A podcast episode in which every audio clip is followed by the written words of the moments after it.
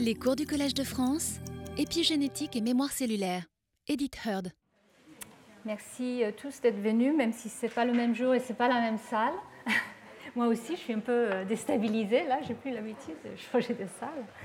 Euh, voilà, donc c'est le, dernier cours pour cette année. Et comme, comme je vous avais indiqué, ce qui est indiqué ici, il y a un séminaire tout de suite après par le professeur Eline qui est directement en, lien avec euh, ce dont je vais vous parler. Euh, c'est surtout euh, les stratégies thérapeutiques qui impliquent l'épigénétique. Donc voilà, j'espère que vous pouvez rester pour l'entendre aussi, même si ça sera en anglais, il parle très clairement. Alors, donc, pour ce dernier cours, on va changer un peu de, pas de rythme, mais je me suis, en fait, le sujet, encore une fois, est assez vaste, euh, que ce soit les marqueurs ou les thérapies épigénétiques. Et donc, euh, j'ai fait encore des choix par rapport à ce que je vais vous présenter. Euh, surtout parce que je pense que Christiane Hélène va aussi se concentrer sur un certain nombre de, thérapies. et donc, comme ça, on, va diviser le, le, travail. Donc, je voulais euh, vous montrer le, chemin euh, qu'on a fait depuis le début du cours, mais en fait, on a commencé en parlant de, l'histoire du cancer. Je vous avais euh, introduit un peu le contexte dans lequel l'épigénétique a commencé à intéresser les, chercheurs. et puis, il y a eu cette période où les, séquençages des génomes ont, commencé, le, génome humain, et ensuite euh, le génome humain normal, et puis ensuite les génomes euh, des tumeurs. Euh, et c'était très important pour notre compréhension des, processus liés au cancer. Et c'était aussi très important pour la réalisation que les changements épigénétiques peuvent jouer un rôle très important dans le cancer à plusieurs niveaux. Donc je ne vais pas vous refaire tout le, le résumé, je pense que vous avez suivi. Là, c'est la sixième fois, donc je vous épargne euh, une réintroduction. Euh, par contre, ici, je vous montre euh, un tout petit peu la, suite, enfin la période épigénomique. je, n'ai pas beaucoup parlé des techniques utilisées pour explorer les épigénomes. Je me suis dit que c'était peut-être pas le lieu de, de, rentrer dans les détails techniques ici, et on n'avait pas le temps non plus. Mais en tout cas, il y a des, techniques de plus en plus sophistiquées pour explorer euh, les marques épigénétiques à l'échelle du génome, que ce soit la méthylation, donc euh, plusieurs types d'approches. On avait parlé un peu des premières approches qui étaient assez limitées finalement. On ne pouvait pas regarder tout le génome, on regardait euh, que certaines régions. Et d'ailleurs, on continue à utiliser ces approches parce que ça coûte très cher de faire un méthylome entier à la bonne profondeur. mais ça commence à devenir euh, je dirais pas beaucoup moins cher, mais de plus en plus exigé pour vraiment comprendre ce qui se passe, surtout dans une situation tumorale. Et il y, avait aussi, il y a aussi d'autres techniques, l'immunoprécipitation de la chromatine, qui nous permet de regarder les modifications des histones, par exemple, les protéines qui s'associent à la chromatine et la chromatine elle-même.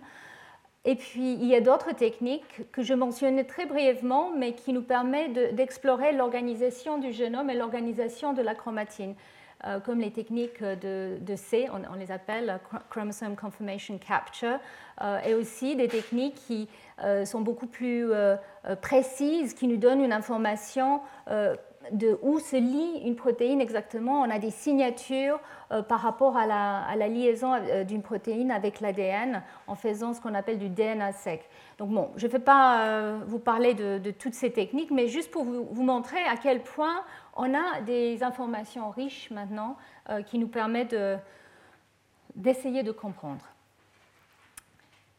Donc, d'une part, on a euh, l'information épigénomique et comme vous voyez, depuis les années 90, c'est là où moi j'ai commencé dans le domaine, euh, le nombre de publications euh, dans le domaine a vraiment énormément augmenté.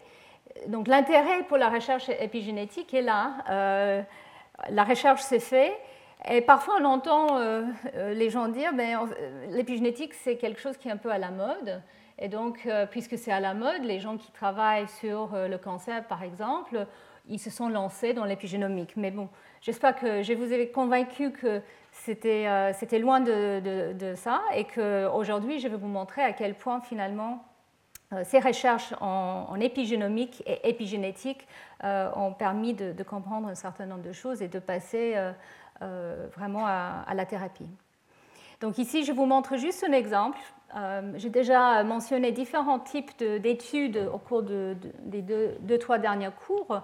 Et là, c'est un exemple qui, est sorti très récemment où les chercheurs ont décidé de regarder les épigénomes et les transcriptomes de différents types de, tumeurs euh, du cerveau. Donc là, c'est euh, encore des, tumeurs précis, euh, primitive neuroectodermal tumors, mais c'est toute une gamme de tumeurs en fait. Et, le défi était que, enfin, comme je l'ai mentionné la dernière fois, lundi, pour les glioblastomes, c'est très difficile en fait de savoir de quoi il s'agit exactement. Avec l'histologie, on, on, ne peut pas reconnaître de manière claire et précise le type de tumeur dont il s'agit. Et donc les chercheurs ont vraiment essayé de, regarder euh, différents types de tumeurs, leur localisation, bien sûr leur euh, histologie, mais aussi euh, leurs caractéristiques moléculaires. Et voilà ce que... Ah, c'est intéressant ça. Tout est mort. Ah non. ah oui, vraiment. bon, je suis désolée. C'était euh, trop compliqué même pour mon ordinateur, clairement. Là, vous voyez euh, le chantier de mon, bureau. Le jour de mon dernier cours. Le jour de mon premier cours, c'était nickel. Maintenant, c'est... Euh, voilà. Vous allez patienter avec moi, je suis désolée. Hein. Je ne sais pas pourquoi ils m'ont... Voilà. Donc, nous étions là. Voilà. Donc c'est compliqué, mais en fait, ce n'est pas très compliqué. Ici, les chercheurs, ils ont pris euh, plusieurs tumeurs euh, et ils ont essayé de les classer, comme je l'ai dit, euh, au niveau de, la position où ils se trouvaient, au niveau de l'âge, bien sûr, au niveau de l'histologie. Donc ici, vous voyez l'histologie des différentes tumeurs. Ils, essayaient ils essayent de classifier ces tumeurs pour essayer de voir s'il y a des groupes, effectivement. Et ici, c'est le transcriptome ici, c'est le groupe moléculaire en fait basé euh, sur les mutations qu'ils ont détectées et puis aussi sur l'épigénome. Donc je vous épargne tous les, gros tableaux avec tout, mais le message euh, ici, c'est qu'il y a plusieurs groupes, vous les voyez en couleur. Il y a des groupes moléculaires et des groupes histologiques qui se chevauchent. Il y avait des groupes histologiques qui étaient déjà connus et qui chevauchent avec euh, certaines caractéristiques moléculaires, mais il y a aussi des nouveaux groupes qui émergent. Et euh, je ne vous voyez pas ici, mais je vous le dis, euh, si je le vois moi-même. Là, ici, par exemple, c'est les variants de l'histone H3.3 dont j'ai parlé lundi. C'est des mutations dans ces variants. Donc, en fait, en faisant ce type d'analyse systématique, ils ont pu définir des nouveaux groupes qui sont euh, des, entités euh, réellement distinctes. Et ça, c'est très important parce qu'effectivement, là, je pense que dans ce cas, ils, avaient, euh, ils ont réussi à sortir quatre nouveaux groupes juste grâce à cette analyse moléculaire. Donc, qui sont distincts, comme je l'ai dit, de manière histologique, mais pas forcément, enfin voilà, à l'intérieur des, groupes histologiques, ils ont des sous-groupes moléculaires. Et c'est très important parce qu'effectivement, pour ce type de tumeur, qui est en général assez agressif, euh, on voit quand même des très grandes différences dans euh, les types de mutations qui sont présentes et les types de profils de, de par exemple, qui sont présents. Et donc ça, ça, nous amène à, à, ce que ça veut dire de, de, point de vue diagnostique et prognostique, mais aussi de point de vue thérapeutique. Et donc voilà là où nous sommes, enfin pas nous, mais pas moi en tout cas, mais euh, les chercheurs et les médecins qui travaillent avec euh, des, patients et des cohortes de tumeurs, de plus en plus les instituts s'équipent pour pouvoir faire ce type d'analyse. Donc moi je travaille à l'Institut Curie, pas très loin d'ici, et euh, c'est exactement le défi qu'on se pose. Il faut avoir la technologie pour pouvoir explorer tous ces différents aspects et ensuite, il faut pouvoir analyser ces données. Et c'est peut-être là je dirais, où on a le, plus besoin d'intelligence, de, financement, etc. Parce qu'on peut générer énormément de données avec ces séquençages, par exemple, qui deviennent de plus en plus faciles mais il faut pouvoir les, euh, analyser. Et, l'information qui est contenue est quand même extrêmement riche parce qu'on peut, comme je l'ai dit, classifier les tumeurs, on peut étudier l'hétérogénéité tumorale en prenant différentes parties d'une tumeur, et ça c'est quelque chose qui est extrêmement puissant. Je l'ai mentionné lors du deuxième cours, où c'est comme ça qu'on peut vraiment voir quelle est l'évolution du tumeur. On peut tracer quels étaient les premiers événements et les événements plus tardifs, et savoir qu'est-ce qu'il faut traiter, quelles sont les mutations les voies, que ce soit des voies épigénétiques ou de signalisation, qu'il faut attaquer. Et, euh, donc voilà, ça, nous, permet, ça a déjà permis de, faire des découvertes par rapport à des nouveaux euh, processus qui sont impliqués dans, le cancer, l'épigénétique bien sûr, mais euh, d'autres voies aussi, de signalisation par exemple. Et ça ouvre aussi un potentiel thérapeutique dont je vais vous parler. Et l'idée là, c'est on va de plus en plus faire des traitements qui ne sont pas euh, euh, de, force brute, je ne sais pas comment on dit ça en français, mais euh, qui, sont, qui n'attaquent pas de manière trop agressive et, sans, je dirais, sans renseignement par rapport aux cibles. L'idée, c'est d'essayer d'utiliser ces classifications et les mutations qui sont connues pour cibler telle ou telle voie et en plus varier le traitement au cours de la progression euh, tumorale. Donc euh, suivre un tumeur s'il y a une métastase et savoir comment en fait il faut le traiter en utilisant des cibles qui sont différentes et puis aussi avec une cinétique qui est différente, avec des doses différentes, etc. Donc le, point principal qui est sorti de ces données, c'est les biomarqueurs, comme je l'ai dit. Et si on, commence à pouvoir classifier les tumeurs de, manière moléculaire, ça, nous permet de suivre donc, euh, euh, chaque patient qui vient peut être testé euh, pour certains de ces biomarqueurs, si on a les outils pour le faire. Et puis, comme je l'ai mentionné, on génère énormément de, données, donc de l'information omique qui est, qui est énorme, euh, je pense que c'est presque inimaginable la quantité de données qui, est générée.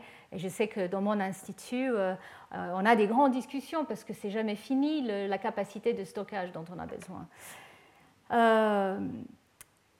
et l'idée, c'est qu'avec ces données, et j'espère que je vous avais illustré ça au fur et à mesure de mes cours cette année, avec des tests fonctionnels. Donc les hypothèses qui sortent ces données, par exemple la découverte des mutations dans les gènes IDH, ensuite revenir vers les tests fonctionnels, que ce soit euh, dans des modèles murins ou des, modèles, par exemple, comme les cellules souches embryonnaires ou les cellules souches pluripotentes euh, programmées euh, euh, induite et programmée qu'on peut générer à, partir de n'importe laquelle cellule. Mais en tout cas, on peut, et comme euh, je l'ai illustré la semaine dernière, enfin lundi dernier, pour le glioblastome, on peut générer des modèles et tester est-ce que oui ou non les gènes que nous avons détectés ou les modifications épigénétiques sont importants euh, pour, pour le, le, cancer, pour ce type de tumeur, et à quel stade et par quelle voie. Donc, voilà, tout ça, enfin, les, exemples que je vous avais donnés sont peut-être les plus complètes, les plus simples. La grande majorité euh, des données qu'on génère et les informations, en fait, on n'arrive pas forcément à, tirer une conclusion encore. C'est vraiment, je dirais, le début de cette compréhension. Et donc, avant de, parler plus de la partie thérapeutique, je voulais quand même dire un mot sur euh, le défi qui est de, faire sens de toute cette information donc là, j'ai pris ça d'une revue que j'ai trouvée euh, excellente, hein, où euh, déjà on, catégorise les différentes étapes. Donc il faut identifier les gènes, comme je vous avais montré ça euh, depuis plusieurs semaines. Il faut voir quelles sont les voies épigénétiques qui sont touchées. donc c'est peut-être des gènes qui sont impliqués directement dans les tumeurs. en parallèle, il faut regarder chez les patients quels sont les changements épigénétiques qui apparaissent et prendre beaucoup, beaucoup euh, de données si on les a. Plus on a des patients, euh, plus on peut être confiant des conclusions qu'on peut tirer. Euh, et puis ensuite passer à l'identification des mécanismes en faisant les tests fonctionnels, comme je l'ai dit, dans des modèles, et en regardant un, petit peu les mutations dans les facteurs épigénétiques et l'influence que les changements épigénétiques peuvent avoir sur les gènes qui sont importants pour le cancer. Donc là, la génétique, c'est les mutations, en fait, dans ce schéma, et l'épigénétique, c'est l'influence que, par exemple, la méthylation d'un promoteur ou d'un élément régulateur peut avoir sur l'expression d'un gène, donc les épimutations dont j'ai parlé.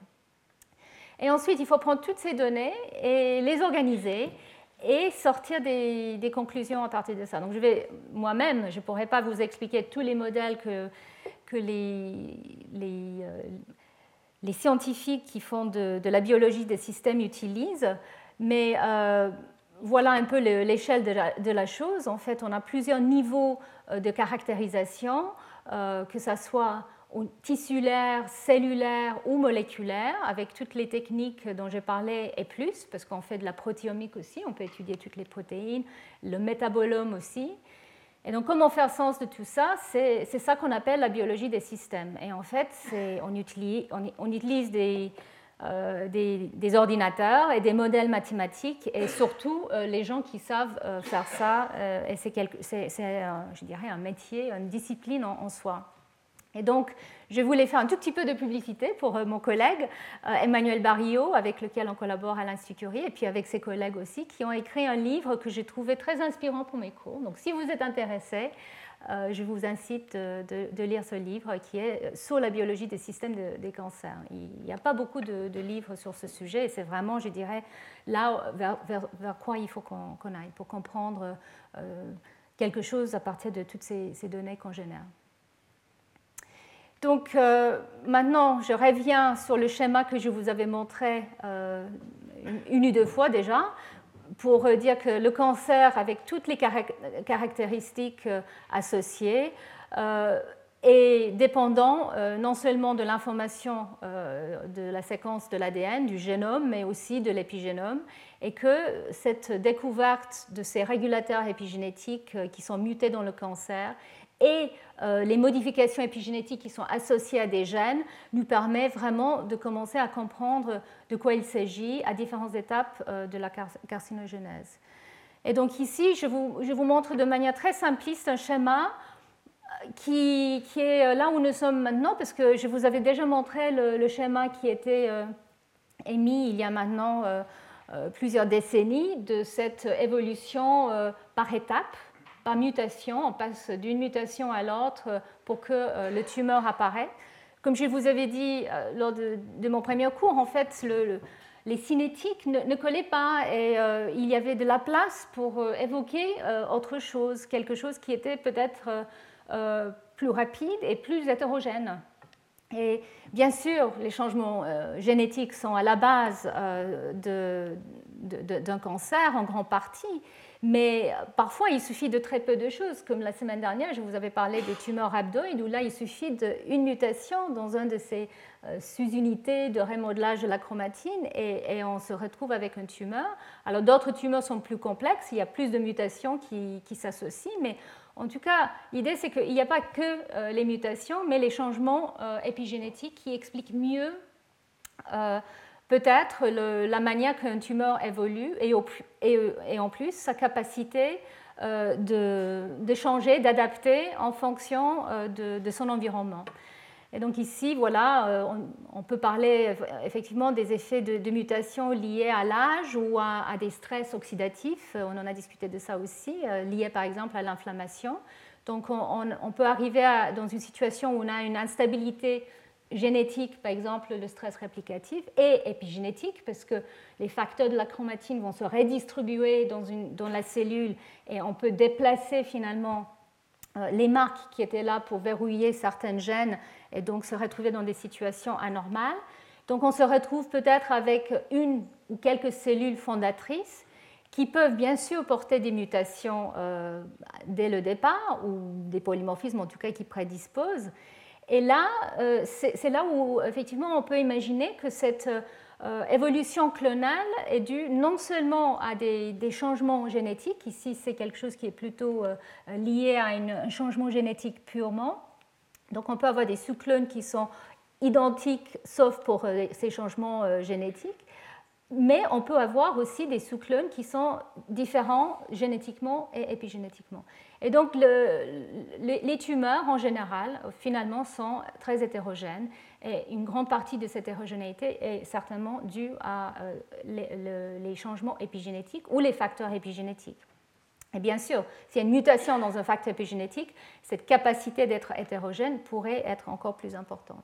Donc un thème qui, qui est revenu euh, plusieurs fois euh, tout au long de mes cours, c'était qu'effectivement, ces changements épigénétiques peuvent, dans certains cas, de plus en plus, affecter peut-être la, capacité de se différencier. Les cellules semblent être bloquées dans un état euh, plus primitif et avec une capacité de se auto-renouveler, de se diviser de manière éternelle et même d'être reprogrammées comme euh, je, vous avais montré pour les glioblastomes, où on se retrouve finalement dans le modèle qui a été fait, comme, si euh, la, cellule, soit elle reste dans un état très primitif, soit euh, elle, peut même revenir en arrière. Et donc, ici, je voulais revenir, après avoir montré ces exemples, sur ce que, ce que j'avais montré par rapport aux états bivalents. Je ne sais pas si vous vous rappelez, on a parlé des gènes qui peuvent être dans un état euh, d'activité et inactivité au même temps, c'est-à-dire des, gènes qui sont prêts à l'action. Elles ont des, marques liées à polycom et les marques liées à, trithorax. Au cours du développement, on pense que ces états sont importants avant que les décisions soient prises pour vraiment fixer l'expression d'un gène.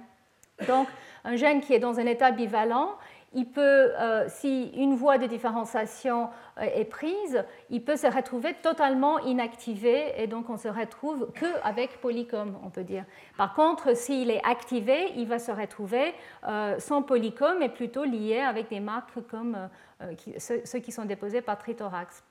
Donc voilà, c'est très simple, ce que je, très simpliste ce que je vous dis, mais c'est pour vous montrer que dans une situation tumorale, ce que les chercheurs euh, ont, postulé et sont en train de, regarder de manière plus précise, c'est euh, ces états bivalents qu'on trouve, on peut les retrouver finalement dans une situation tumorale.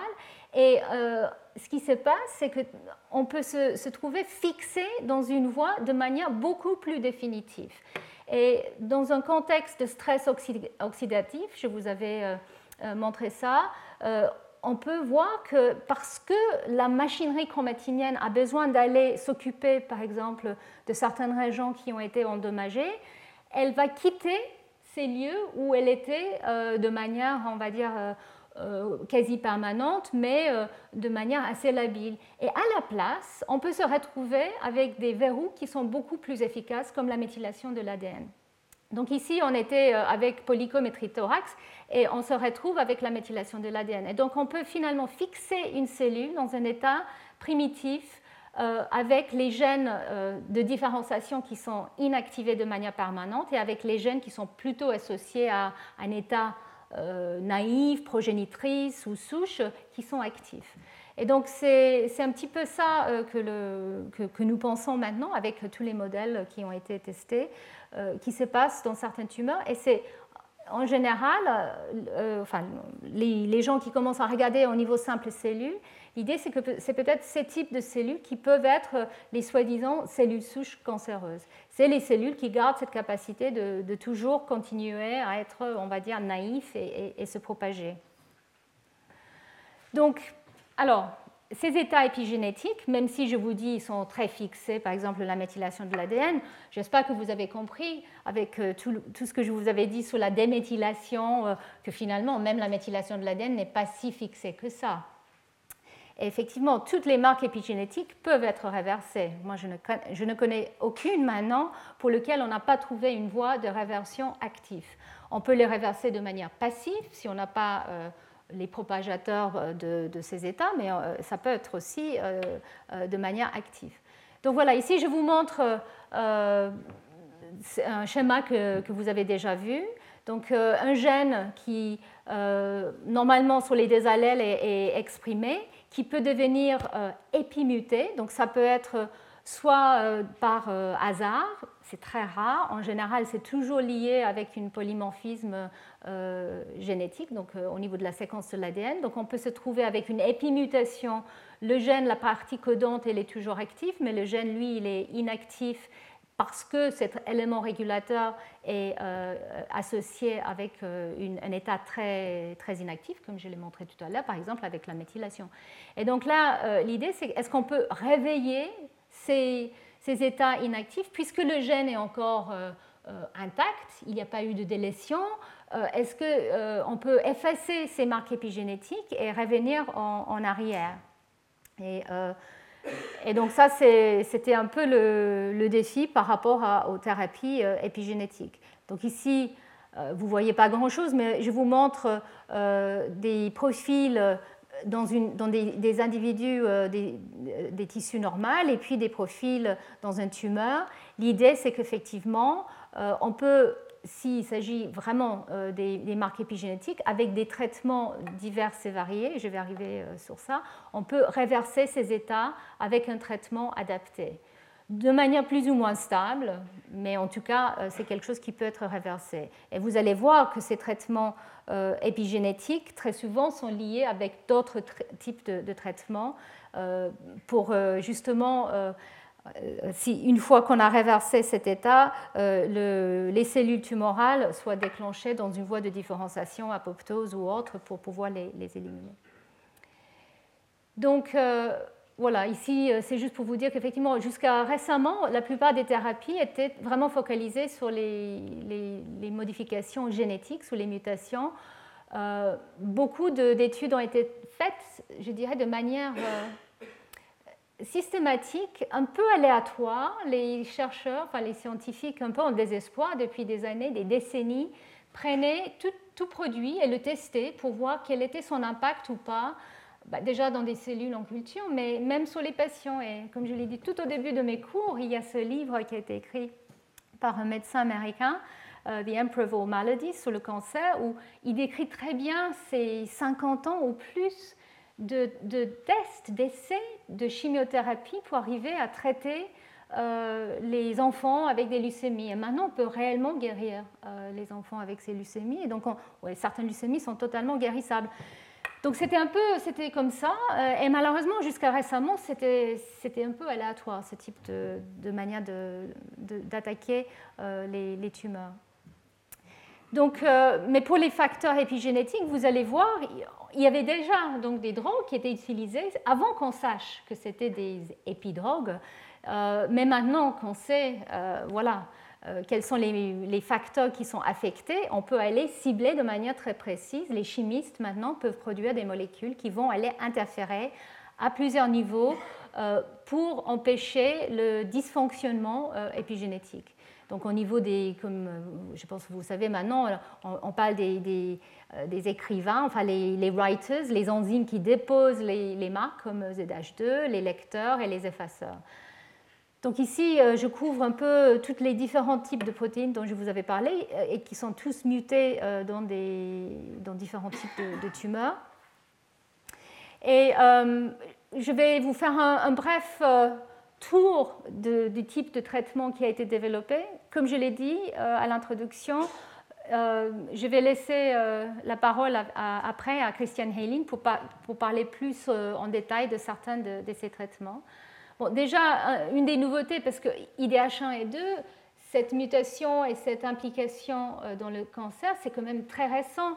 Et je pense que vous le savez tous, que pour toute molécule nouvelle qui peut être euh, fabriqué et testé euh, après le temps que ça prend pour passer en clinique, en essai clinique et même et, ensuite en clinique, euh, il s'agit quand même de bah, plus que 10 ans.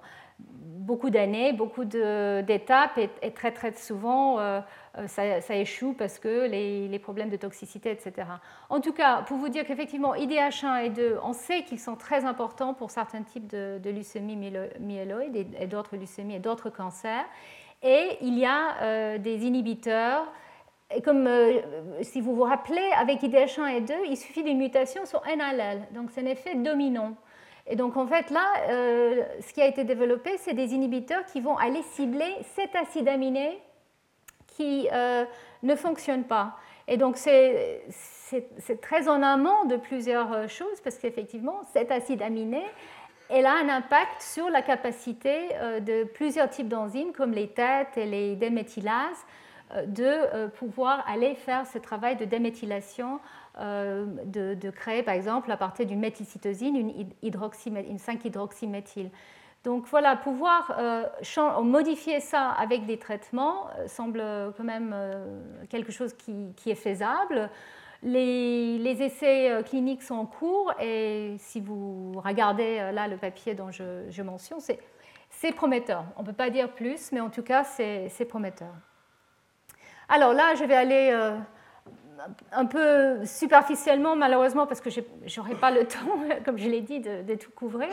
Ici, je vous parle surtout de, des enzymes qui, vont déposer des marques comme EZH2 ou une autre euh, méthyltransférase DOT1L dont je n'ai pas parlé.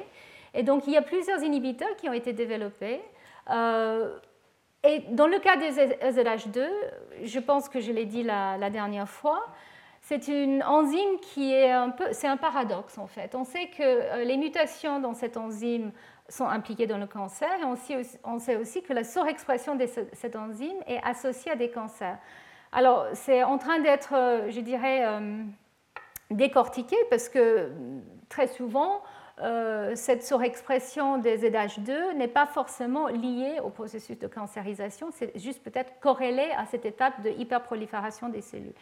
Donc, l'idée, c'est d'utiliser des, agents qui vont traiter, qui vont inhiber euh, l'effet de ZH2 ou qui vont le potentier, très dangereux, parce qu'effectivement, si on n'est pas absolument certain de l'impact que a euh, cette enzyme dans, telle ou telle tumeur, c'est très euh, contexte spécifique, on peut finalement avoir le, résultat opposé.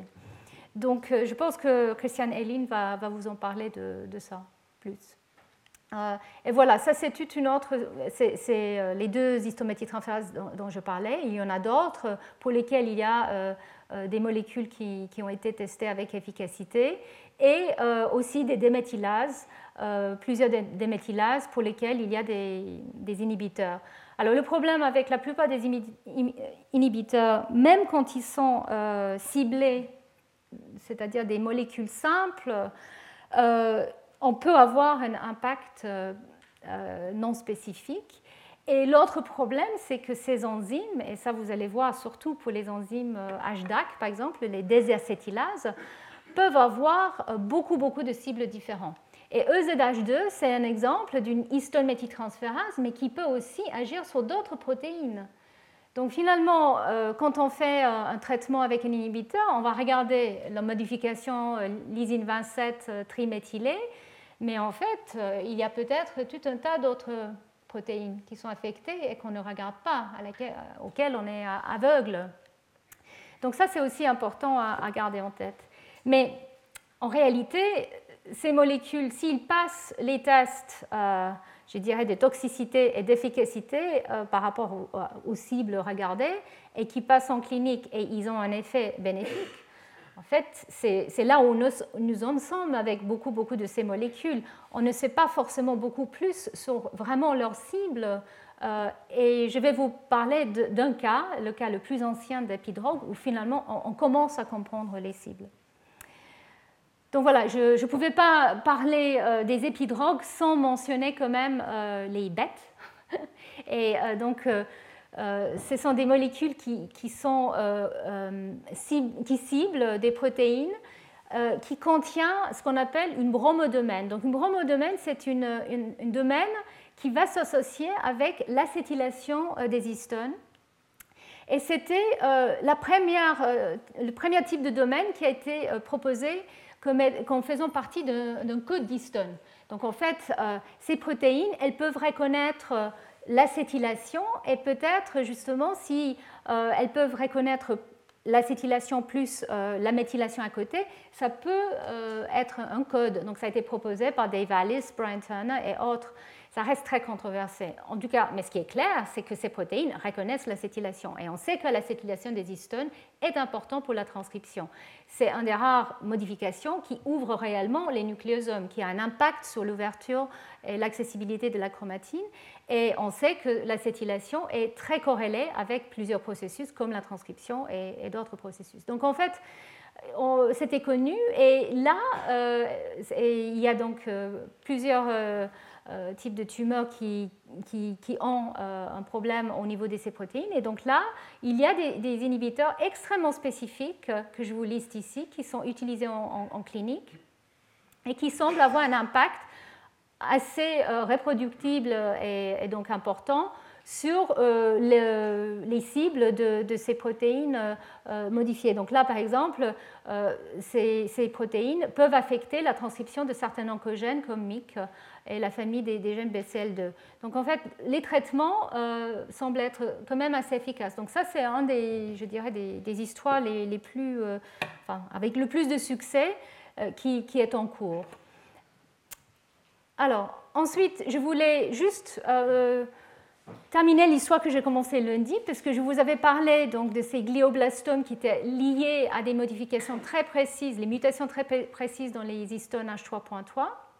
Dans le cas de la, lysine 27 qui est euh, mutée en méthionine, euh, je pense que euh, les, chercheurs sont d'accord qu'effectivement, ça c'est vraiment un driver dans des tumeurs. Et, en particulier les tumeurs chez les, jeunes, les, enfants, euh, ces, glioblastomes.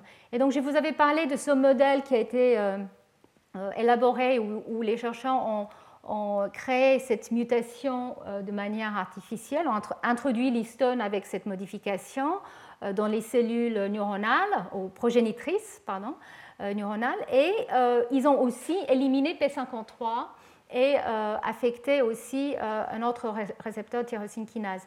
Et donc ils ont montré qu'effectivement ça c'est très important pour euh, la génération des tumeurs dans des souris quand ils ont injecté ça dans les, cerveaux des, souris.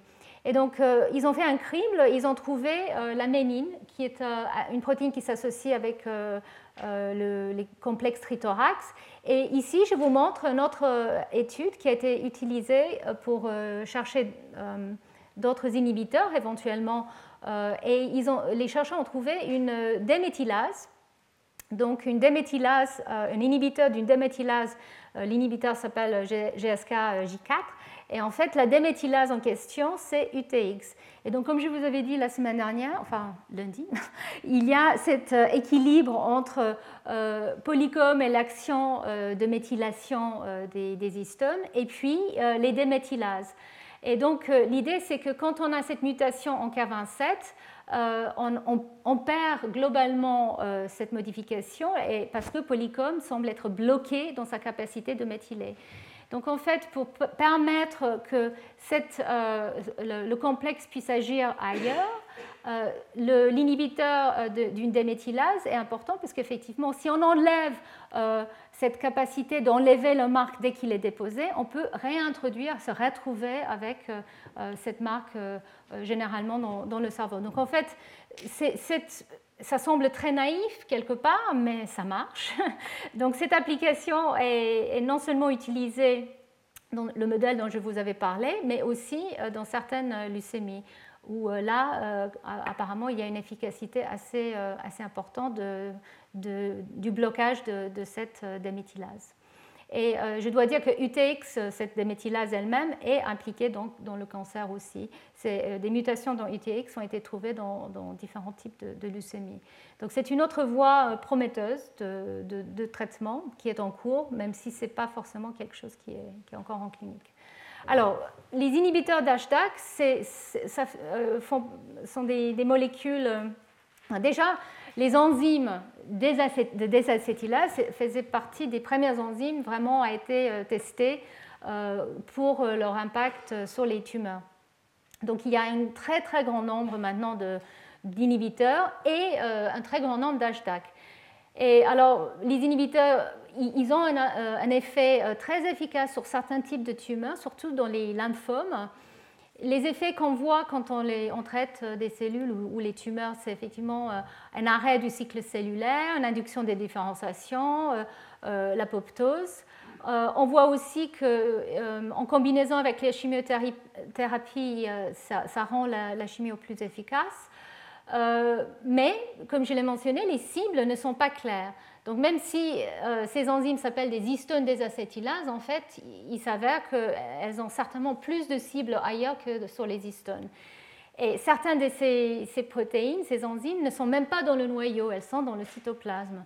Donc en fait, là, c'est vraiment une grande boîte noire. quelles sont réellement les cibles de, ces enzymes Et quand on les inhibe, qu'est-ce qu'on affecte vraiment? Alors, quand ça marche en clinique, les médecins, euh, à la limite, ne se posent pas trop la question. Ça marche, donc on utilise. Mais c'est important parce qu'effectivement, comme je vous le disais, c'est quand même un, un, traitement un peu euh, brutal. D'ailleurs, le problème avec ces, euh, molécules ou ces, produits, c'est qu'ils sont très, toxiques et pour les tumeurs solides, l'efficacité est beaucoup moindre que pour des, des, leucémies et les lymphomes. Donc en fait, euh, on, pense qu'il faut trouver euh, les bonnes HDAC, euh, les bonnes doses et la bonne combinaison avec d'autres types de, traitements pour qu'elles aient réellement une, efficacité. Et, c'est là où finalement les chercheurs reviennent un peu en arrière pour essayer de, voir mais quel type de combinaison et avec quel type d'information on peut dire qu'un traitement était efficace ou pas. Maintenant qu'on peut vraiment regarder euh, quel était le, génome et le transcriptome et l'épigénome des tumeurs qui ont bien répondu par rapport à ceux qui ne répondent pas, on peut commencer à, raffiner un peu euh, les, cibles. Ceci dit, les tests fonctionnels restent toujours, euh, je dirais, assez préliminaires, même en faisant des knockouts conditionnels on a du mal à comprendre en fait comment agissent ces enzymes parce qu'elles agissent à beaucoup beaucoup de niveaux différents mais elles sont utilisées en clinique, comme je vous montre ici. Donc ça, c'est euh, que des produits maintenant qui sont soit en essai clinique ou soit déjà utilisés en clinique. Donc ceux-là, ils sont utilisés en clinique. Et donc, euh, euh, elles ont un, impact efficace, comme je l'ai dit, sur certains types de lymphomes. Et je vous montre aussi d'autres drogues dont je vais vous parler de manière beaucoup plus détaillée maintenant. Alors voilà, ça c'est euh, une liste plus à jour. Vous n'allez pas voir ça, mais pour ceux qui sont intéressés, vous allez pouvoir étudier ça avec intérêt euh, sur, le, sur le, support qui va être en ligne demain. Donc là, je voulais vous parler de la méthylation de l'ADN comme l'exemple, euh, je dirais, qui a le plus avancé, probablement parce que c'était un des premiers à être étudié et, un des premières molécules à être utilisé. Et donc, en fait, on commence à comprendre un peu mieux euh, comment ces, produits marchent. Et, euh, je trouve ça assez excitant. Euh, j'avoue, c'est récent. Donc voilà, j'ai décidé de, vous parler plus de, ces produits-là, de ces molécules-là. Donc c'est une diapo que je vous avais déjà montrée, mais pour vous rappeler que la méthylation de l'ADN est mise en place par des méthyltransférases de novo. donc DNMT3A, par exemple, nous savons, est très, très impliqué dans certains types de, euh, de leucémie et que le, knockout euh, euh, chez la souris a montré qu'effectivement c'est une enzyme qui est importante pour les tumeurs, même si on ne comprend pas exactement comment. Mais qu'une fois la méthylation, une fois qu'elle est mise en place, elle doit être propagée à chaque cycle cellulaire par une, enzyme qui maintient cette méthylation, qui reconnaît l'état hémiméthylé via une protéine partenaire et qui redépose la méthylation sur le bras non méthylé euh, sur molécules hémiméthylées. Donc euh, il y a une reconnaissance de cet état hémiméthylé pour remettre en place euh, la méthylation sur l'autre bras.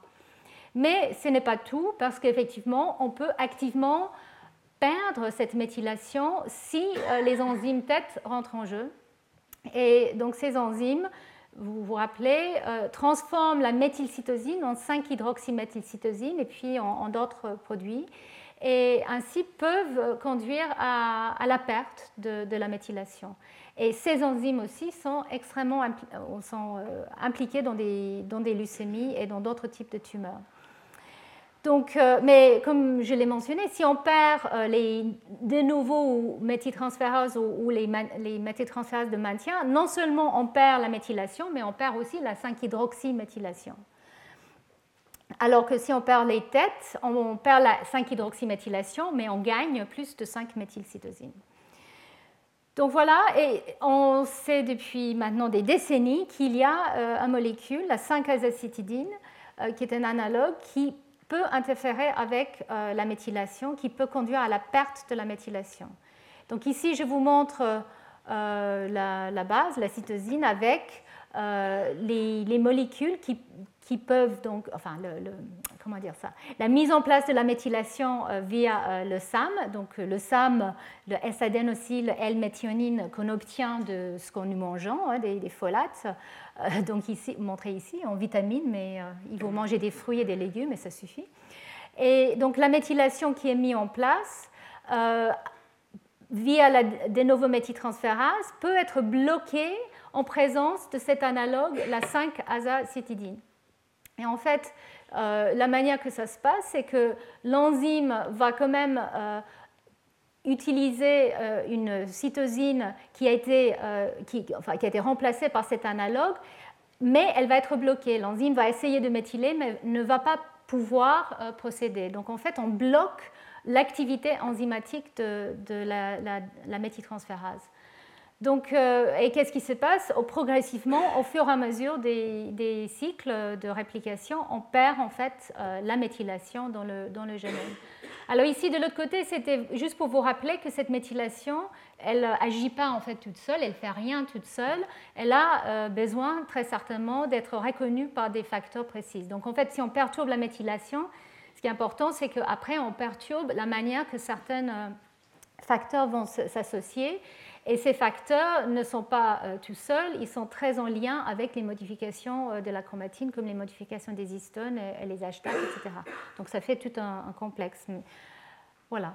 Donc, alors, ah, c'était une animation qui s'est mal euh, passée, c'est pas grave.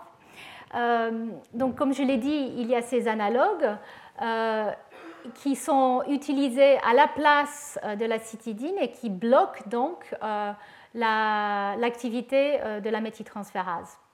Et petit à petit, on perd la méthylation. Donc ça, c'est la 5-azacitidine et on a aussi la 5-aza-2-dioxycitidine. Donc les noms, on va dire, génériques euh, enfin des drogues, c'est... Euh, alors, je vais... En fait, je ne me souviens plus exactement des noms. Là, voilà. Voilà, c'est... Euh, alors, j'ai fait une bêtise avec mes diapos, excusez-moi. Donc, le nom enfin, de, commercial, c'est le Vidasa pour la azacitidine. Et l'autre molécule, c'est la décitabine.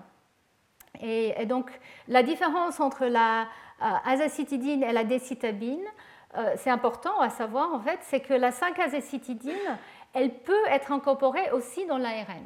Donc ça, c'est quelque chose qui a été réalisé euh, il n'y a pas si longtemps que ça. Et donc c'est très important parce qu'effectivement, quand on traite avec la 5-azécitidine, on peut aussi avoir une introduction dans, l'ARN. Je ne sais pas trop quelles sont les conséquences de ça, euh, mais aussi dans l'ADN. Tandis que la décitabine, elle est introduite que dans l'ADN. Donc, ces, produits ont été, enfin surtout la 5-azacitidine, elle a été utilisée déjà dans les années 60. Comme je disais, comme euh, test, les, chercheurs ont, utilisé ces, produits, euh, ces molécules pour voir quel était l'impact. Et euh, la réalisation était que, alors je reviens en arrière, c'est que quand on traite les cellules avec ces, molécules, on voit d'une part que l'état de méthylation de l'ADN change, et c'était vraiment ça qui est à la base de, de euh, je dirais, changement de compréhension de ce que c'est l'épigénétique, enfin la définition en tout cas, parce que c'était les, chercheurs comme Robin Holliday et Art Riggs et d'autres qui ont proposé que cette modification de l'ADN, euh, qui est la méthylation, peut être stable, mais peut être réversible. Et c'était avec des traitements comme ça que cette réversibilité a été découverte.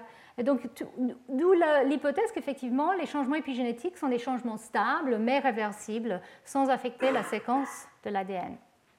Et l'autre chose qui a été réalisée, c'est qu'effectivement, quand on traite les cellules des fibroblastes, par exemple, avec ces produits, les cellules, de temps en temps, très rarement, peuvent changer d'identité. Donc on peut produire à partir des, cellules, des fibroblastes ou euh, des myotubes, des adipocytes. Donc ça c'est un papier dans les années 79, 1979, euh, mais euh, par, Peter Jones, en fait, qui est un des, grands messieurs de la méthylation de l'ADN, qui a montré qu'effectivement on peut changer d'identité en culture si on traite avec ce type de, produit. Donc d'où le lien entre méthylation d'ADN, activité des gènes et identité cellulaire. Donc pour revenir à ces traitements, comme je le disais, utilisés en clinique, ensuite utilisés par des chercheurs dans des boîtes de pétri, réalisation qu'il y avait un lien avec la méthylation, mais finalement en clinique c'était un échec parce que les doses qui étaient utilisées étaient beaucoup trop élevées et donc il y avait une toxicité trop importante. Donc en fait, ces drogues n'étaient pas utilisées de manière euh, courante en clinique dans les années 80. Euh, et c'était que plus tard, dans les années 90, où euh, il y a eu la, découverte qu'en utilisant des doses beaucoup plus faibles de, ces euh, molécules, on pouvait avoir euh, un, impact très important sur certains types de, syndromes des leucémies et le syndrome myélodysplastique, qui est un, syndrome préalable à une, leucémie. Et donc, ce syndrome qui touche très souvent les, gens plutôt âgés, de 60-70 ans. En fait, c'est un syndrome qui dure euh, en général un ou deux ans et qui ensuite euh, passe en leucémie. Et il a été euh, découvert qu'avec les traitements de 5-azacitidine et ensuite de la décitabine en faible dose, on pouvait prolonger cette phase de, de myélodysplasie de plusieurs années, jusqu'à plusieurs années, jusqu'à 5 ans. Donc en fait, c'est quelque chose qui a été, euh, je dirais, assez récent. Alors, les, chercheurs médecins qui étaient le plus impliqués dans, ce type d'études, mais ce n'étaient pas les seuls, hein, mais Jean-Pierre Issa, Peter Jones, Steve Bailin, et d'ailleurs Jean-Pierre Issa et Steve Bailin, ils viendront au colloque au mois de mai, euh, si ça vous intéresse. Euh, et donc, c'est eux, avec d'autres, qui ont vraiment œuvré pour euh, rendre ces, molécules utilisables en, clinique. Et, maintenant, euh, ce sont des molécules qui sont utilisées. Mais il restait un peu. Euh, et bon, voilà. Et donc, ça, c'est un des, papiers qui, qui démontre qu'effectivement, les traitements avec l'azacitidine des patients avec ce syndrome a un, impact, a un effet significatif significatif sur le prolongement euh, de la vie et la qualité de la vie. Parce que, comme je disais, euh, la toxicité était telle avant, quand les gens utilisaient ces drogues, qu'ils euh, avaient arrêté. Et là, les doses, beaucoup plus faibles, finalement, ont beaucoup moins d'impact toxique. Et donc, c'est un traitement qui est tout à fait supportable. Mais alors, comment ça marche? Quel est l'impact finalement? Qu'est-ce qu'on touche quand on touche la méthylation? C'est une question que j'ai évoquée plusieurs fois tout au long de, mes cours. Euh, alors déjà, euh, il y a eu euh, la réalisation qu'il y a une, sélectivité. Donc en fait, l'impact n'est pas le même sur tout type cellulaire. donc ça, c'est des, des, tumeurs ou des lignées en culture de différents types. Et donc on regarde un peu l'impact au niveau de la croissance cellulaire. Euh, et en fait, il y, a eu, la réalisation que le traitement euh, n'a pas un impact jusqu'à beaucoup plus tard. Donc, ce n'est pas quelque chose qui est aigu. Euh, il faut traiter pendant longtemps pour voir, un effet. Et, en fait, voilà, ça a été décrit de manière détaillée dans, ce papier que ces agents déméthylants, qui sont quand même assez puissants, comme des, drogues pour certains leucémies, comme je l'ai dit, qui ne sont pas très efficaces dans les tumeurs solides quand ils sont utilisés seuls, euh, mais euh, on ne comprenait pas vraiment quel était leur impact. Ils avaient l'air de, toucher plusieurs types de gènes, et alors on voyait des papiers sortir où tout d'un coup c'était tel ou tel gène qui était affecté par ce traitement, et donc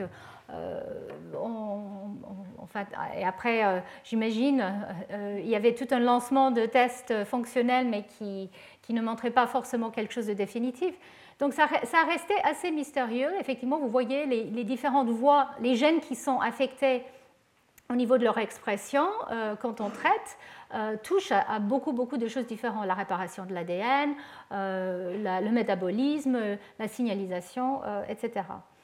Donc, quel est leur impact? Et alors, voilà, ici, je vous montre de manière très schématique la manière dont, en tout cas, Peter Jones, qui est un des chercheurs qui, travaille activement sur sur la méthylation et sur l'impact de la déméthylation, euh, c'est qu'effectivement, euh, qu'est-ce qu'il faut regarder quand on, traite? Quels sont les gènes qui sont euh, surexprimés, qui, pourront être potentiellement affectés par la perte de méthylation?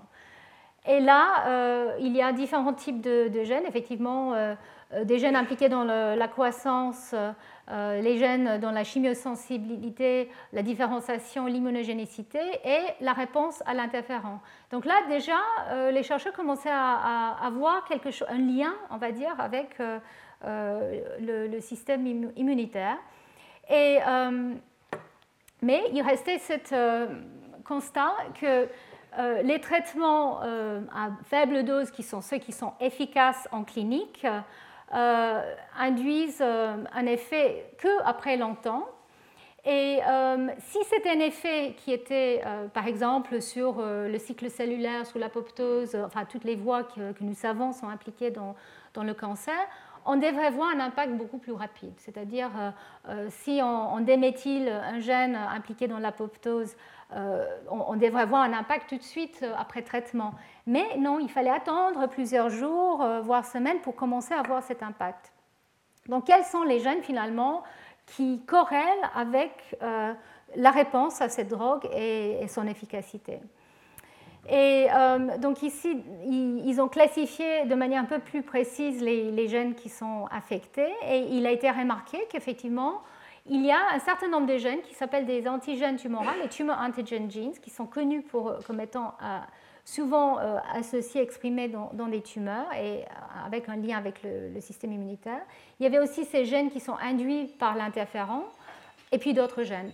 Et donc en fait, il y a eu petit à petit la réalisation que peut-être la manière que la déméthylation agit, c'est en permettant une, on va dire une, plus une, visibilité euh, aux cellules tumorales par le système immunitaire. Mais ce n'était pas clair comment ça pouvait euh, avoir lieu réellement.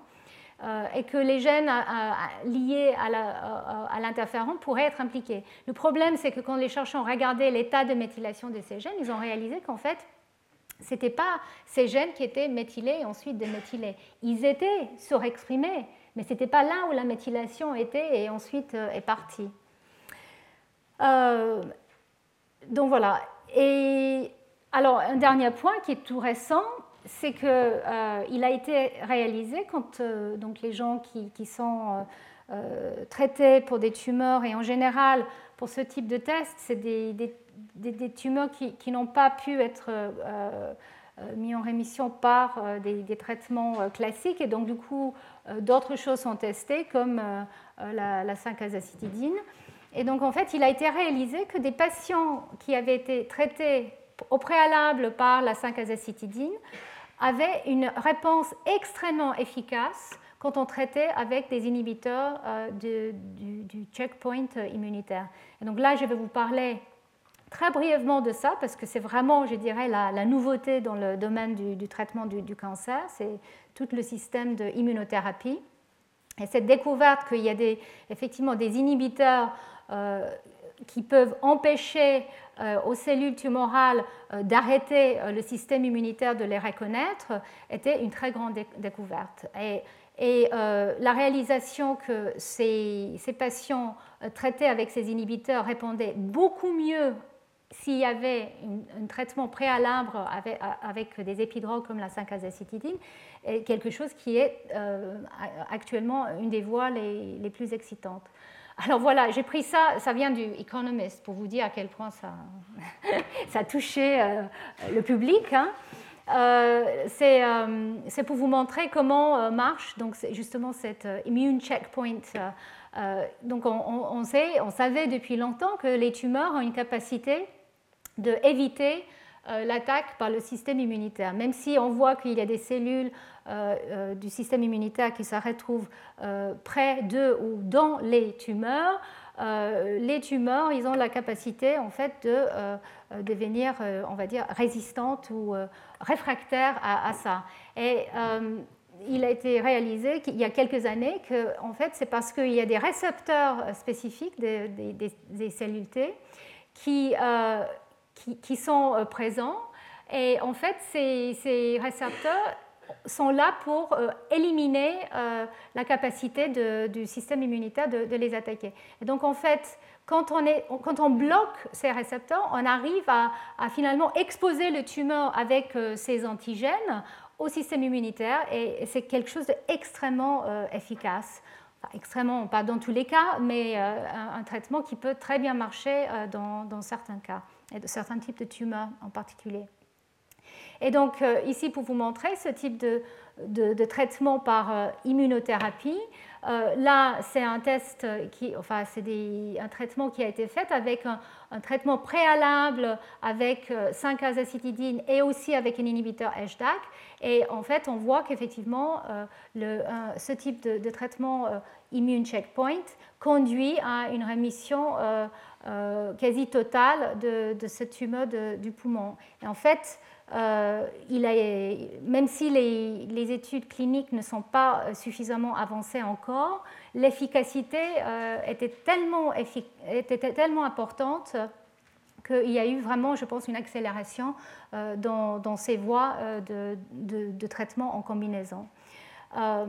et donc, je voulais vous dire, je ne vais pas parler beaucoup plus de, ce type de traitement immunothérapie, moi-même je ne suis pas immunologiste, mais pour vous dire à quel point c'est important, donc euh, par exemple à l'Institut Curie, euh, il a été décidé qu'il y aura un nouveau centre euh, créé d'immunothérapie qui sera basé ici à, Curie, justement pour pouvoir mettre en œuvre ce type de traitement. Et l'espoir, c'est qu'effectivement, avec des combinaisons, avec les, thérapies épigénétiques et, puis d'autres types de, thérapies. Donc ça, c'est vraiment, je dirais, un des voies le, plus important et excitant.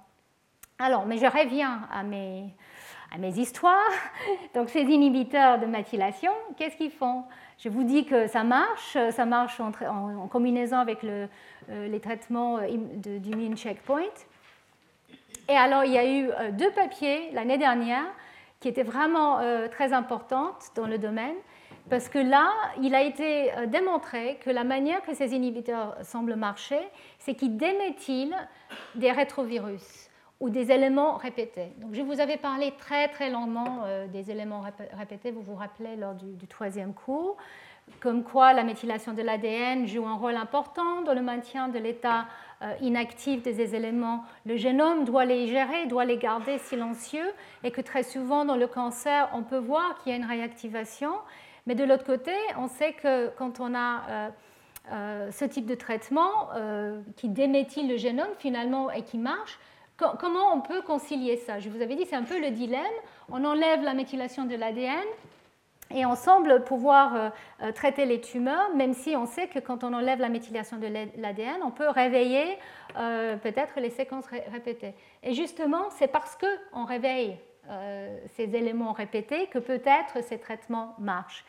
Et alors pourquoi? Donc ici, en fait, je vous montre simplement ce qu'ils ont regardé au niveau des différents types de rétrovirus endogènes. Donc ça, c'est des, éléments rétro... Ça, c'est notre prochain euh, conférencier, Christian, bienvenue.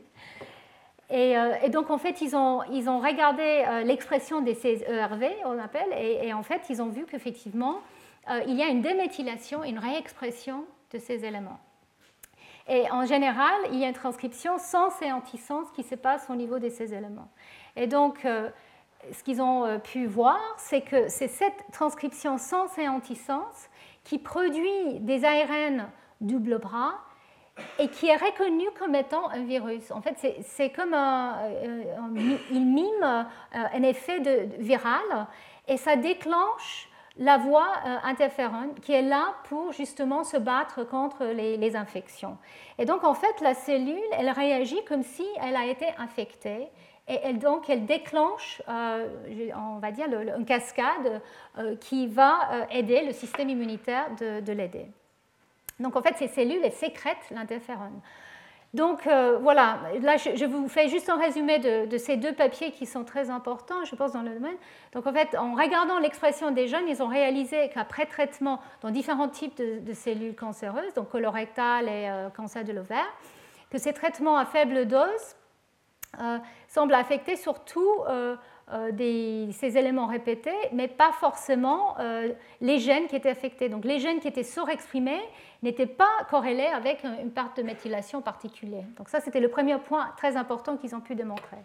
Et ils ont vu, vu que parmi ces gènes qui étaient déclenchés, qui étaient surexprimés, il y avait des gènes qui codaient pour des protéines qui étaient impliquées dans cet effet antiviral, comme cette protéine IRF7. Et ils ont regardé de manière plus précise comment cette protéine se comporte. Ils ont vu qu'effectivement, avec le traitement azacitidine, la protéine, elle va rentrer dans le noyau et ces deux autres partenaires vont pouvoir reconnaître l'ARN double bras qui est qui, vient donc de ces éléments rétrovirales endogènes qui ont été, eux, déméthylés et réexprimés.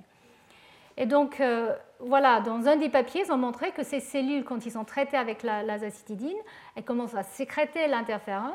Euh, mais comme je l'ai déjà dit, ces gènes d'interférone ne sont pas déméthylés, mais c'est parce qu'il y a eu cet ARN double bras qui déclenche tout ce processus.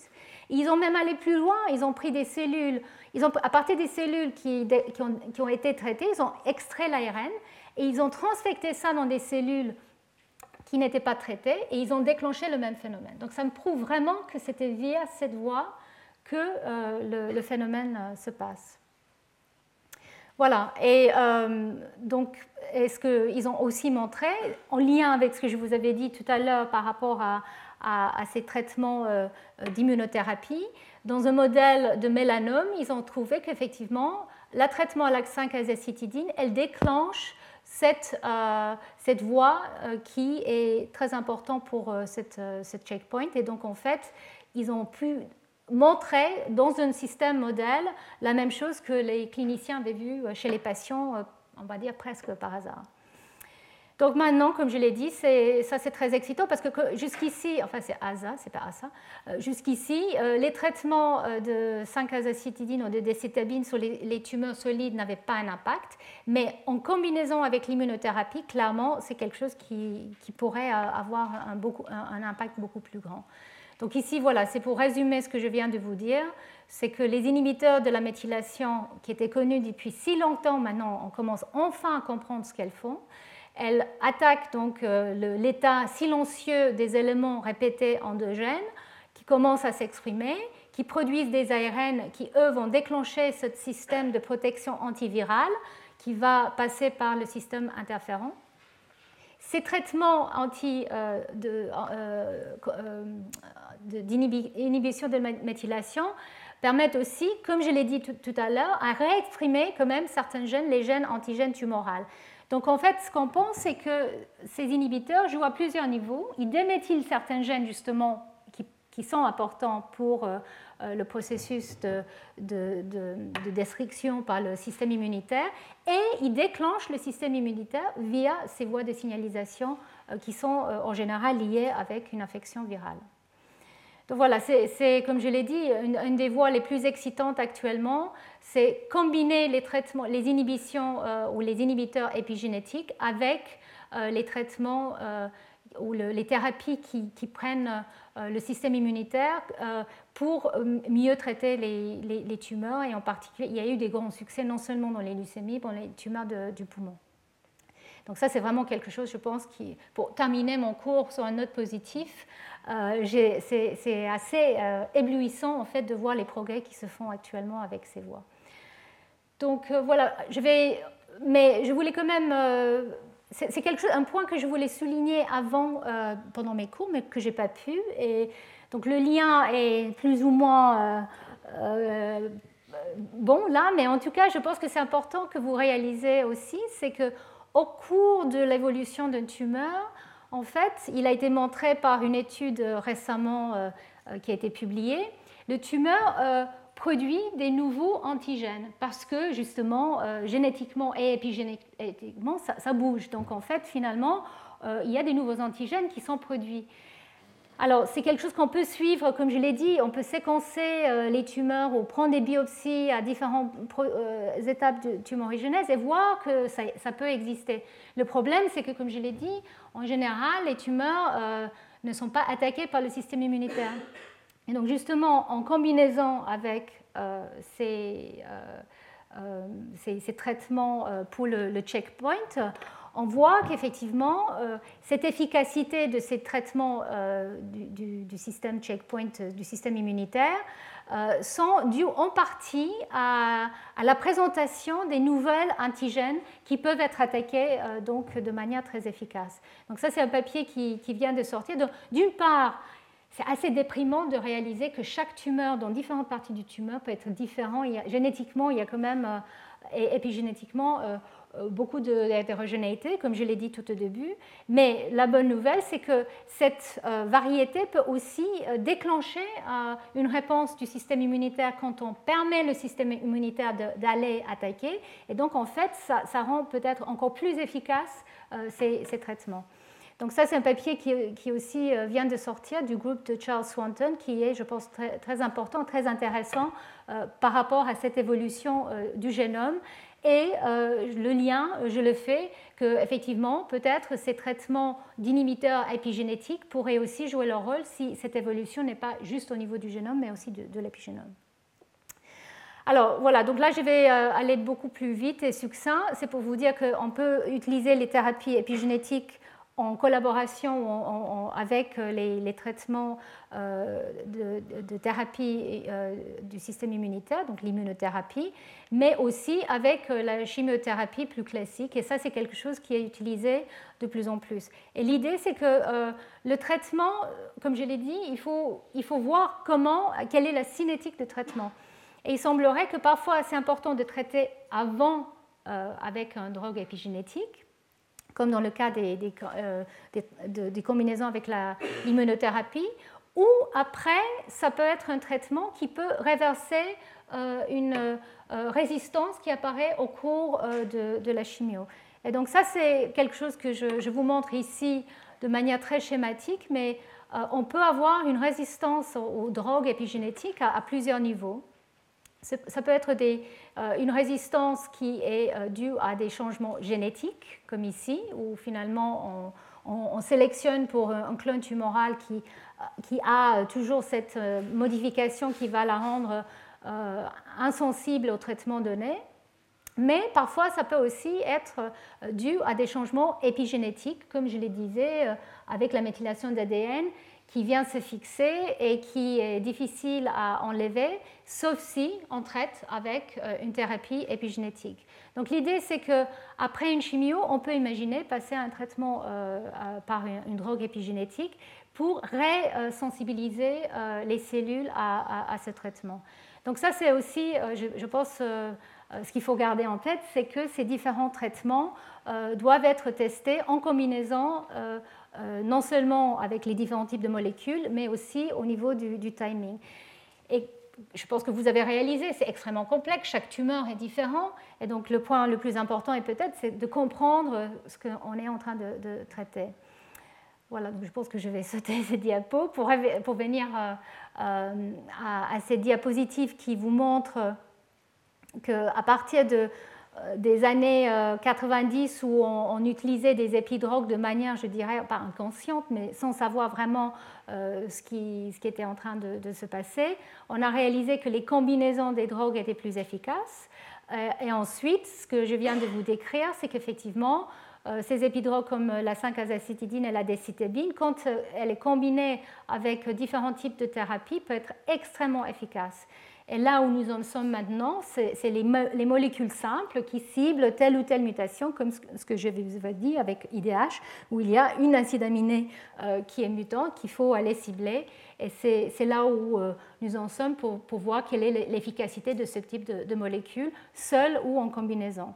Et ici, je vous montre effectivement, je vous avais parlé d'immunothérapie, mais euh, tous les autres types de traitements, bien sûr, peuvent être combinés et, euh, c'est vraiment vers ça qu'en clinique, euh, les, gens euh, vont actuellement.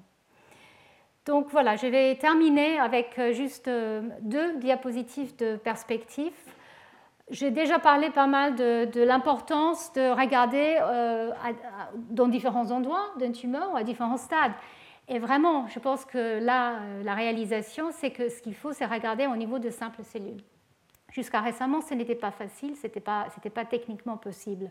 Maintenant, euh, on a la possibilité de le faire. Et ici, je vous montre encore euh, le schéma de cette revue de, Weinberg, mais qui illustre à quel point un tumeur euh, est un organe complexe. Il y a les cellules tumorales qui elles-mêmes sont différentes, très souvent, Et à l'intérieur du tumeur, il y a aussi euh, les cellules du stroma, les cellules euh, euh, liées au système immunitaire, etc. Et donc en fait, il faut comprendre cette niche dans laquelle se trouve le tumeur pour savoir comment il faut le, traiter. Et donc les techniques qui nous permettent maintenant de voir ça existent. Donc, dans un papier que je vous avais cité la, dernière fois, lundi, donc Patel et al., donc je n'ai pas mis la référence, excusez-moi, donc c'est un papier du laboratoire de Brad Bernstein, où ils ont fait cette analyse de manière très euh, précise à partir, euh, là encore, des, des glioblastomes, et ils ont pu avoir une information euh, vraiment très importante au niveau de l'expression des gènes, mais même au niveau des génomes, parce qu'en regardant le transcriptome, on peut même tirer des informations par rapport au génome. Par exemple, est-ce que telle ou telle région est amplifiée? Si on voit qu'une expression beaucoup plus importante d'un gène, on peut le corréler avec une amplification ou avec une délétion ou même avec un polymorphisme bien sûr, ce n'est pas la même chose que de séquencer un génome d'une simple cellule, ça euh, c'est possible, mais on n'est pas encore là. Mais déjà avoir cette information de transcriptome est très important. ils ont pu classifier donc chaque cellule dans différentes catégories, et ça représentait vraiment ce qui était vu dans le tumeur. Et ça, c'est très important parce que maintenant, on peut dire, ben voilà, on peut, à partir des biopsies, en prenant des simples cellules, on peut peut-être suivre l'évolution euh, d'un tumeur après un traitement, par exemple.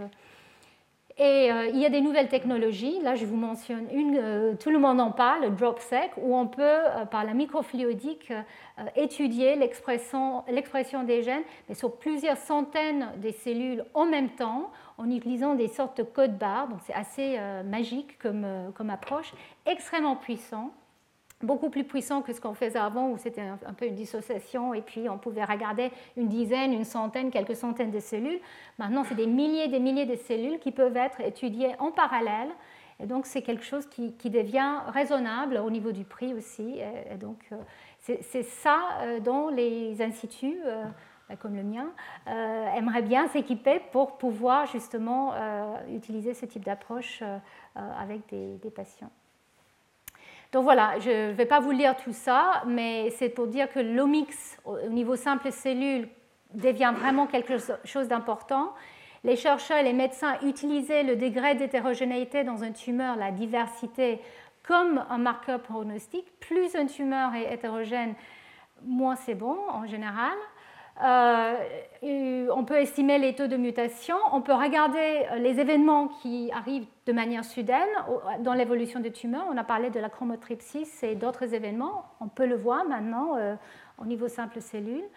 Et ça permet de poser les questions par rapport aux éventuelles cellules souches ou les cellules qui sont capables de toujours se renouveler et qui sont peut-être les cellules les plus réfractaires au traitement. On peut vraiment maintenant aller poser la question quelles sont ces cellules? Est-ce qu'elles existent? Est-ce qu'elles changent d'identité? Euh, Est-ce qu'elles sont toujours les mêmes euh, et persistent? Ou est-ce que c'est une nouvelle population à différentes étapes de, la tumorigénèse Et la dernière chose que je n'ai pas mentionnée, mais qui est, qui est faite, c'est les cellules tumorales peuvent circuler dans le, dans, le système, euh, dans, notre sang. Et donc, en fait, on, peut isoler les cellules tumorales à partir des patients, à partir des prises sanguines, pour euh, les isoler et les étudier. La grande question, c'est à quel point elles sont vraiment représentatives de euh, la population dans les tumeurs.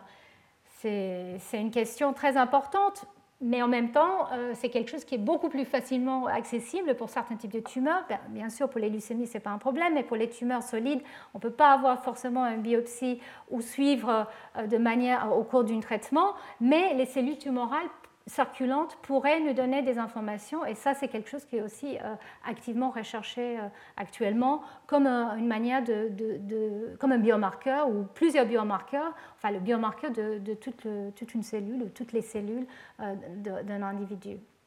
Donc voilà un peu pour résumer l'avenir, euh, l'idée c'est qu'on a ces informations à partir des patients, on a des molécules qui sont issues des cribles euh, qui sont faites de plus en plus euh, ciblées, non seulement dans des, modèles de culture de cellules de base, mais avec des modèles de plus en plus sophistiqués, comme par exemple avec des cellules IPS qu'on peut différencier vers différentes voies et ensuite on peut tester des drogues et poser la question, ben voilà, euh, pour une cellule hématopoïétique, quelle est la dose de drogue, quelle est l'efficacité de, ce type de molécules. on peut avoir plusieurs niveaux d'information et pour l'intégrer, comme j'ai dit, euh, il, faut, il faut avoir la puissance computationnelle et mathématique. Et donc, c'est là où les, je dirais, les biologies de système, les biologistes des systèmes commencent à, à rentrer vraiment dans le jeu. Et euh, on commence à avoir des informations de plus en plus précises avant et pendant euh, les phases cliniques qui nous permet, on espère que dans l'avenir, les traitements vont réellement être beaucoup plus personnalisés. Ils sont déjà de plus en plus personnalisés, mais je pense que c'est vraiment quelque chose qui, qui arrive. Et donc au niveau de l'épigénétique, je pense qu'il y a quelques années, les gens étaient un peu déçus que finalement, il n'y avait pas tant de succès que ça avec ces traitements, sauf dans des cas très précis comme euh, euh, la décitabine et le, syndrome de euh, myélodisplastique. Maintenant, en combinaison avec d'autres euh, traitements, on réalise qu'elles ont peut-être un très très grand rôle à jouer. Donc là, il y a toute une panoplie de, drogues qui peuvent être testées. Et je pense que peut-être Christian, il va même en, parler de, certains dans, son topo. Donc voilà, j'ai terminé là. je voulais vous remercier pour votre présence pendant ces, ces six cours c'était euh, pour moi une vraie aventure et euh, j'ai beaucoup appris. J'espère que vous aussi, j'espère que c'était euh, clair, parfois en tout cas, et que ça vous a au moins stimulé à, suivre un peu ce domaine qui est passionnant et, où il y a vraiment beaucoup de progrès qui ont été faits ces dernières années. Et je voulais vous rappeler qu'il y a le colloque, les séries de séminaires qui vont avec ces cours, qui, donc c'est le 9 et le 10 mai. Euh, et plusieurs des personnes que j'ai mentionnées euh, tout au long de mes cours, vous, voyez, vont, être présents, vont parler.